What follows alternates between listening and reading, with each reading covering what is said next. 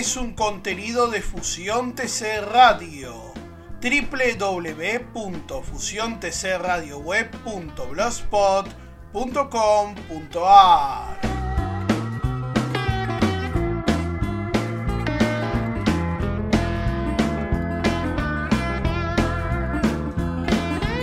Hola a todos, bienvenidos a FTC Compact este día lunes 5 de septiembre del año 2022. Mi nombre es Hernán Alejandro Feijó y como siempre es un gusto estar iniciando esta semana junto a ustedes con toda la información del deporte motor nacional e internacional. Nos toca hablar por supuesto de todo lo que pasó en el Roberto Mouras de La Plata con el TC Mouras y el TC Pista Mouras. También vamos a estar hablando del Gran Premio de Países Bajos de Fórmula 1 y por supuesto de toda la agenda deportiva del fin de semana como suele suceder cada día lunes cuando repasamos todo el ámbito deportivo del fin de semana, incluso la presencia de los argentinos en el exterior. Vamos a hacer todo esto después de la presentación de nuestras redes sociales.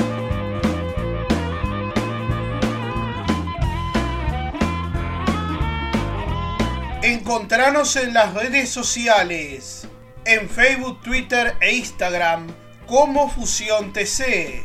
También puedes seguir todos nuestros contenidos en nuestra página web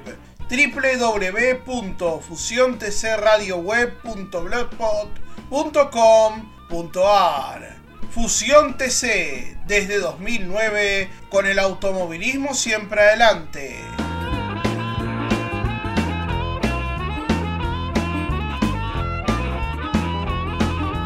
Y venimos de un gran fin de semana en el Roberto Mouras de La Plata, lo que hemos visto el día de ayer, obviamente la apertura del playoff del TC Mouras y del TC Pista Mouras, habida cuenta de que no hubo grandes categorías nacionales compitiendo este fin de semana y sí estuvieron estas categorías promocionales que son del ámbito nacional y que por supuesto son las que nutren y abastecen desde hace ya bastante años al ecosistema de la ACTC en la porción superior. Hablamos del TC Pista y del turismo carretera, lo cual ya de por sí en los últimos años y a partir de cómo se ha planteado la escalera de la ACTC le da una preponderancia importante y cada vez mayor al TC Mouras y el TC Pista Mouras porque son las categorías donde realmente se nutre hoy por hoy el 80% de los pilotos, por no decir más del 80%, porque en realidad eh, como está el ecosistema actualmente, incluso pilotos que no han tenido experiencia previa en el TC tienen que pasar por lo menos previamente por el TC Mouras para poder adquirir la experiencia suficiente y la currícula de kilómetros para llegar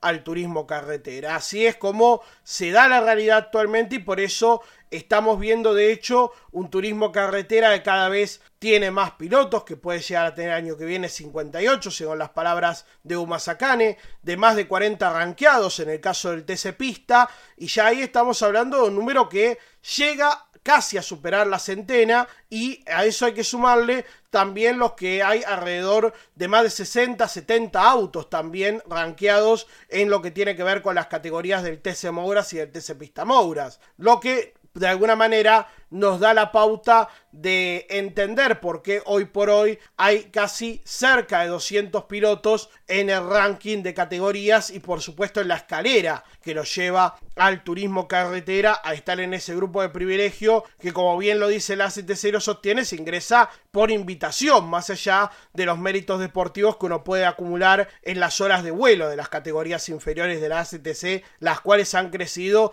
y sobre todo a partir de la importancia capital que le ha dado la ACTC para llegar al turismo carretera. Por eso no tiene de sorprender eso, como así también el rápido crecimiento que ha tenido el TC Pickup a partir de retroalimentarse el sistema de la ACTC y por eso incluso la posible creación del TC Pickup Pista más allá de que la CDA en teoría dijo que no iba a nacer otra categoría más, la realidad es que la ACTC tiene plafón de sobra para hacer lo que quiere. Hoy por hoy no es ningún secreto que la ACTC tiene la batuta y el poder predominante en el automovilismo a nivel nacional. Y quien no entienda esto es porque sencillamente no conoce el manejo que hoy tiene la CDA. Pero no vamos a entrar en una discusión larga y extensa que realmente ya todos conocemos y creo se ha agotado en bastante claro en los conceptos que se han vertido en estos días. Y si no, baste ver las declaraciones de Carlos García Ramoy, el presidente de la CDA y de Jorge Rosales, el presidente de la CA, que por supuesto básicamente nos dan tranquilidad y nos dicen que está todo bien, mientras una mitad del automovilismo automovilismo lucha por sobrevivir,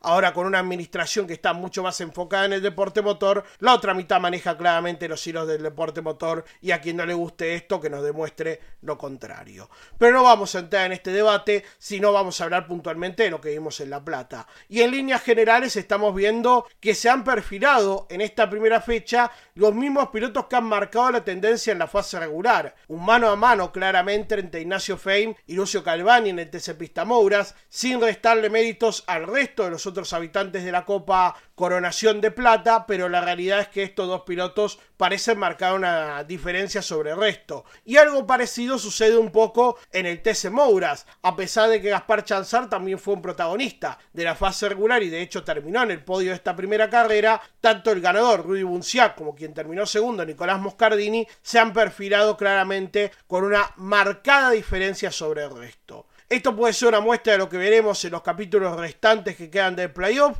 y va a ser seguramente interesante seguirlo para el resto de las carreras que quedan por delante. Pero yo no sé si esto es definitivo, lo dirá el tiempo. Lo que queda claro es que estos nombres han marcado una diferencia sobre el resto, en el caso del TC Pista Mouras y del TC Mouras, y son los candidatos perfilados para pelear los títulos de estas categorías. Después veremos cómo se resolverá esta historia que tendrá continuidad en Río Cuarto. Pero así se van perfilando lo que ha dejado este fin de semana, donde además hemos visto parques automotores que quizás no han tenido las cantidades de autos de las primeras fechas, pero que no dejan de ser parques importantes. Repito, tenemos 50 autos entre el TC Mouras y el TC Pista Mouras. No es un número menor, hay que tener en cuenta que hay muchos pilotos que no han estado ya en estas fechas, algunos que por supuesto por los tres de último minuto todavía siguen peleando y siguen compitiendo, otros que quizás ya apuntan más al próximo año, además no se pueden sumar ya más debutantes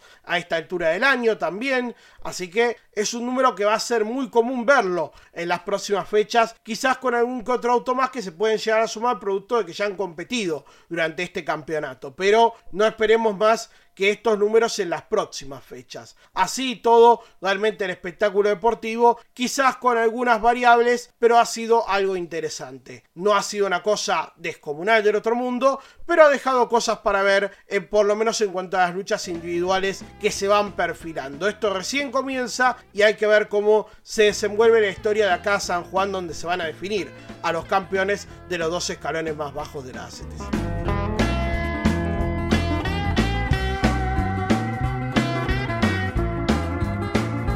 www.fusiontcradioweb.blogspot.com.ar La página de Fusión TC con toda la actualidad del automovilismo, las novedades y el análisis de lo que dejó el fin de semana. www.fusiontcradioweb.blogspot.com.ar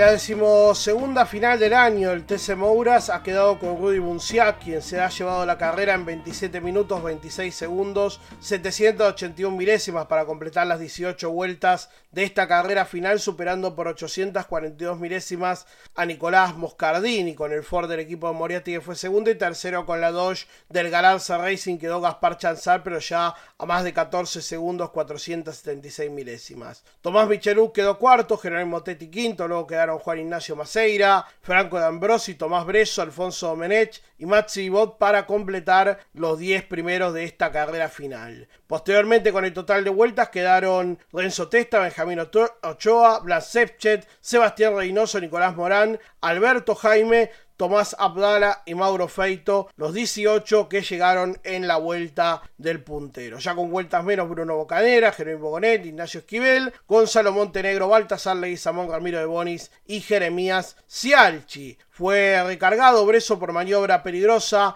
en perjuicio de los autos justamente de Jeremías Cialchi y también la máquina de Tomás Michelut. Esto lo vimos en la parte final de la competencia, cuando venía luchando por la tercera ubicación con el auto justamente que terminó en ese lugar. Hablamos de Chanzar. Y por otro lado, Gonet fue apercibido por maniobra peligrosa en perjuicio de Esquivel. En lo que hace a la Copa de Oro, Rudy Bunciat tiene 78 puntos, Gaspar Chanzar 54 y medio, Nicolás Moscardini 50, 41 y medio para Jerónimo Tetti, 35 y medio para Alfonso Domenech, 35 para Tomás Michelut, 34 para Maximiliano Vivot, 32 para Juan Ignacio Maceira, 31 para Tomás Breso. Acá una novedad interesante que incluye la tabla de la ACTC es que ya suma a los que entrarían potencialmente dentro de los tres de último minuto con el puntaje que gastarían para la definición. En ese sentido está décimo Blasevchev con 24 y medio, Benjamín, eh, perdón, Joaquín Ochoa con 23 puntos, también de los tres de último minuto, luego aparece Ramiro de Bonis con 22,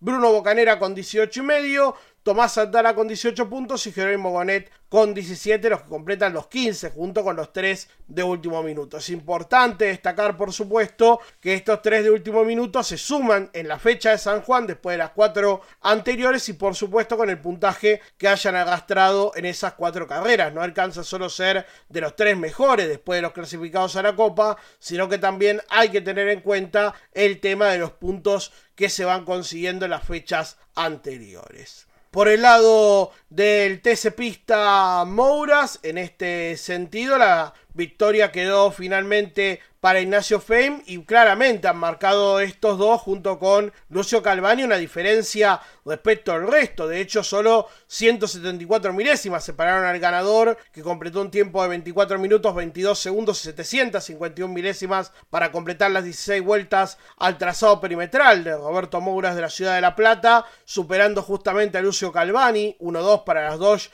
ambas del equipo de Galarza, tercero Alexander Jacos con un Chevrolet, cuarto Nicolás Maestri con el Ford del Quilmes Plus, quinto quedó Esteban Mancuso, el hijo de la oveja Mancuso, luego quedó Lautaro Piñeiro, eh, eh, perdón, Valentín Jara, Sebastián Gallo, Cristian Beraldi y Tomás Ricciardi. Buen trabajo, hay que destacarlo, lo de Sebastián Gallo, venía también de buenos parceles en la carrera anterior, terminando en este top 10 en este caso, y ya después completando el total de vueltas, Valentín Saba, Benja Ochoa, Franco Concuero, Agustín Suárez, Néstor Margoya, Faustino Cifré Gastón Globalvo. 17 autos terminaron la vuelta del puntero de los 25. Suárez fue percibido por maniobra peligrosa en perjuicio de Nicanor Santini Pasos. Fue recargado Ricciardi por toque a Veraldi, lo mismo que Globalvo por toque a Cifré, colocados detrás de los mencionados pilotos. En cuanto al campeonato del TC Pista Mouras, Lucio Calvani tiene 91 puntos, 69 para Ignacio Fein, 43 para Nicolás Meistri, 41 y medio para Esteban Mancuso, 40 puntos y medio para Lautaro Piñeiro, las principales posiciones de playoff del TC Pista Mouras. Para que tengan una idea, tanto Fein como Calvani, entre ellos dos, han ganado 8 de las 12 carreras de esta temporada del TC Pista Moura, lo que marca claramente la predominancia en la diferencia y en cuanto a los puntos respecto del resto de sus rivales. De hecho, si uno mira la tabla anual, si bien obviamente solo se toma para el ranking de campeonato, para que ustedes tengan una idea, solo detrás de Calvani y Ignacio Fein, el único que ha superado los 400 puntos esta temporada ha sido Nicolás Maestri. Estos tres pilotos, Calvani, Fein y Maestri, estarían peleando en un campeonato regular en esta cantidad de puntaje, pero obviamente sabemos que el sistema de categorías de la ACT establece un sistema de playoff para definir los títulos en cada una de las categorías. El compromiso próximo para el TC Mouras y para el TC Pista Mouras será en el mes de octubre justamente, dos carreras claves que van a tener el 2 de octubre en el Autódromo de Río Cuarto y el 23 de octubre en La Plata antes de entrar ya en las últimas dos citas que serán el 13 de noviembre en Neuquén y el 4 de diciembre Coronación en el Villicún en la provincia de San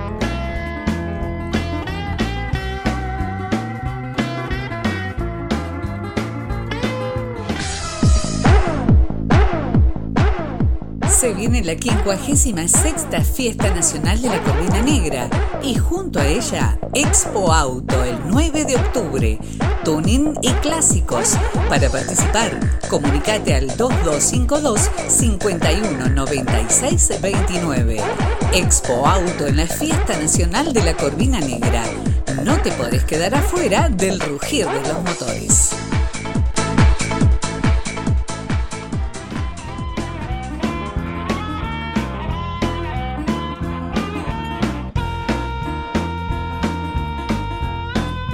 El Gran Premio de Países Bajos no ha hecho más que confirmar lo que son imponderables, ¿no? Que Max Verstappen y Red Bull están en otra liga, que Mercedes está obviamente creciendo, que Ferrari sigue en caída libre y paradigmáticamente tratando de sostener con Charles Leclerc alguna esperanza más allá de que la diferencia de puntos ya es abrumadora y solo es cuestión de un par de fechas para que Verstappen quizás en Singapur o incluso después en el Gran Premio de Japón muy probablemente ya esté asegurando el bicampeonato. Seguramente Casi antes de que empiece la gira americana, el título del mundo estará prácticamente definido en manos del actual monarca, que por supuesto está por absolutamente encima del resto, y esto es la realidad inobjetable que Red Bull ha marcado en otra excursión demoledora de la marca a lo largo de las 72 vueltas del Gran Premio de Holanda. La decepción, el Gran Premio de Países Bajos, mejor dicho, la decepción la ha marcado una vez más Ferrari con un error insólito en la detención de Carlos Sainz. Se habían olvidado la goma trasera izquierda para cambiarla al piloto madrileño cuando ingresó a boxes. Una cosa insólita que se completó con el casi desastre cuando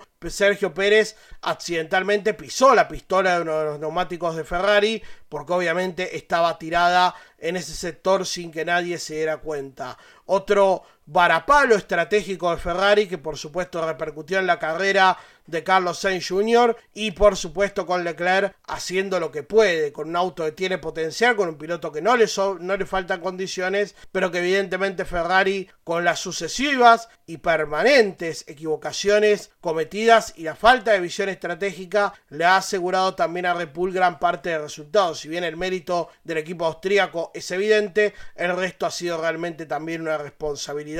o ausencia de responsabilidad, anemia de responsabilidad por parte de Ferrari. Max Verstappen en una hora, 36 minutos, 42 segundos de 773 milésimas se ha quedado con este Gran Premio de Países Bajos en Sambor. Segundo fue George Russell con el Mercedes y tercero Charles Leclerc con la Ferrari. Cuarto quedó Lewis Hamilton. Quinto Sergio Checo Pérez. Luego quedaron Fernando Alonso, Lando Norris, Carlos Sainz Jr., Esteban Ocon y Lance Stroll para completar los 10 pilotos que entraron en la zona de puntos. Vale destacar la carrera una vez más de George Russell que incluso logró doblegar a Lewis Hamilton y empieza a mostrar obviamente sus condiciones, su terreno en esta batalla clave por la corona mundialista, por otra parte, logrando obviamente en el caso de lo que tiene que ver con McLaren, Lando Norris nuevamente en los puntos y la decepción una vez más con Daniel Richardo que está más de salida que de entrada. Sobre todo también porque ya se confirmó que Oscar Piastri va a ocupar su asiento después de que él haya decidido no continuar en la Fórmula 1 o por lo menos en McLaren una vez que termine esta temporada. Mientras se sigue especulando respecto del futuro de algunos nombres en el campeonato mundial. En lo que hace a lo que tiene que ver con el campeonato de la Fórmula 1, disputada ya este Gran Premio de Países Bajos, eh, Max Verstappen con 310 puntos lidera la estadística, segundo está Charles Leclerc con 201, tercero también con 201 puntos Sergio Pérez, 168 para Russell, 188 eh,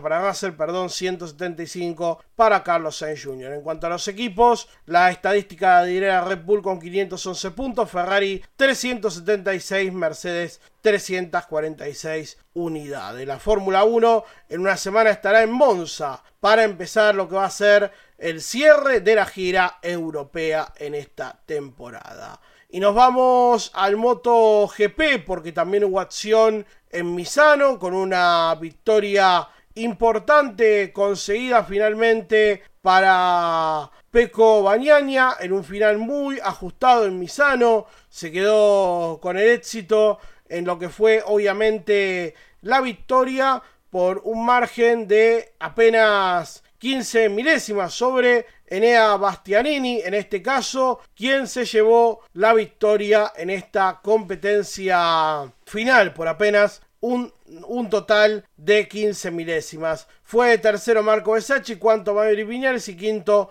Johan Sarko, los cinco primeros de este gran premio que se disputó justamente en el circuito de San Marino, el circuito de Misano, Gran Premio de San Marino. El campeonato de MotoGP tiene como líder a Fabio Quartararo, 211 puntos, Peco Bañani a 181, producto de las tres victorias en fila que ha conseguido eh, Bañaña en estas últimas competencias está obviamente en un momento extraordinario, ha ganado cuatro carreras, perdón, en forma consecutiva y se mantiene todavía en la pelea sobre Fabio Quartararo mientras Cares Espargaró aparece en el tercer lugar con 178 puntos. En lo que hace a los equipos, la posición tiene a Ducati con 304, Aprilia 279, Yamaha Factory 237 puntos. La continuidad para el campeonato mundial de MotoGP tras esta visita disputada a San Marino será el próximo 18 de septiembre, Gran Premio de Aragón en el Motorland.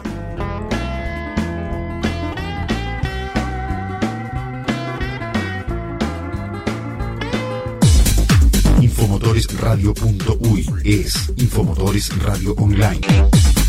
La voz del automovilismo uruguayo. Infomotoresradio.uy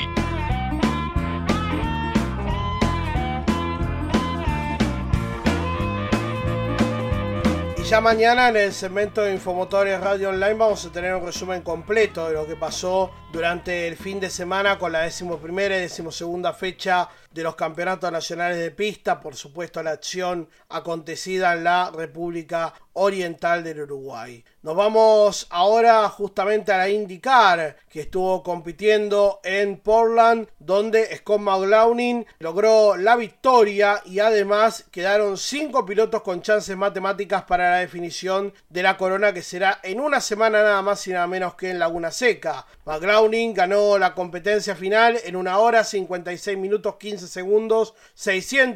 689 milésimas, superando a Will Power, que quedó en la segunda ubicación, Scott Dixon, que quedó tercero, cuarto Patricio Ward, quinto Graham Rahal, luego quedaron Cotton Herta, Alexander Rosen, Joseph Newgarden, Callum Idiot y Ferry Rosenkeep, los 10 primeros de esta competencia final disputada en Portland. La serie IndyCar conocerá a su campeón dentro de 7 días en Laguna Seca y a esa definición llegarán 5 pilotos con posibilidades matemáticas. Tengamos en cuenta que se entrega puntaje doble para esta última fecha. Por eso Will Power con 482, Joseph Newgarden con 479, Scott Dixon con 468, Marcus Ericsson con 465 y Alex Palou con 439 unidades. Estos cinco pilotos tienen posibilidad de definir el título justamente en la próxima cita que se va a estar disputando en Laguna Seca en poco más de una semana. Definición del título de la serie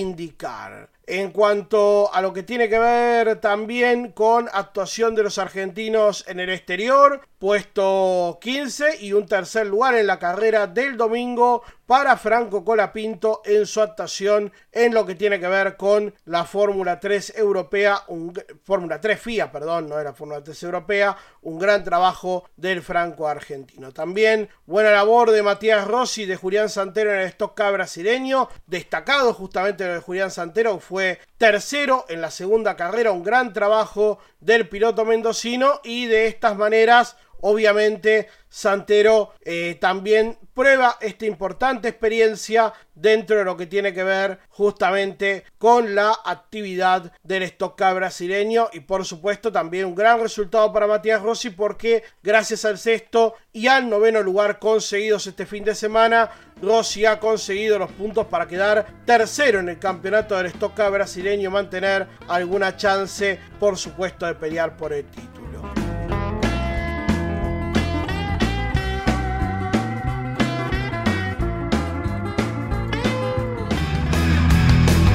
Para escuchar la radio del automovilismo uruguayo, ingresa en infomotoresradio.uy.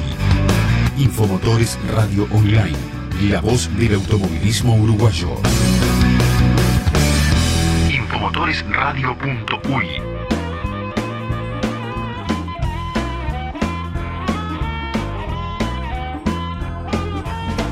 poco tiempo que nos queda es simplemente para agradecerles por supuesto por el acompañamiento durante la transmisión del día domingo. Desde ya estaremos en 7 días y empezaremos a vivir a lo largo de la semana lo que tiene que ver con el TC 2000 y la previa de la competencia en San Juan en el Villicún, ya entrando en la recta final del torneo en un fin de semana que también será clave porque se empezará a conocer en detalles cuáles serán las duplas y los protagonistas para los 200 kilómetros de Buenos Aires, la carrera del año para el TC2000 y que probablemente sea un evento clave para entender el futuro de la categoría y también hacia dónde tiene que ir. El TC2000 necesita realmente de recuperar el entusiasmo después de una muy pobre carrera presentada en la cita de San Nicolás y entendiendo el futuro que necesita la categoría dentro de este marco interno, un poco habida cuenta de lo que hablábamos al principio del programa del día de hoy. Eso será una de las cuestiones de la semana que viene, así como también el Gran Premio de Monza en una semana que no será sencilla para Ferrari, donde más por el honor que por pelear el campeonato tendrá que buscar en su casa recuperar el hilo frente a un Red Bull y un Max Verstappen absolutamente predominantes. Veremos en qué terminará esa historia. Por nuestra parte cerramos FTC Compact el primero de esta semana y nos volvemos a encontrar, si Dios quiere, el próximo día martes con más información del deporte motor. Gracias por acompañarnos, que tengan una excelente jornada.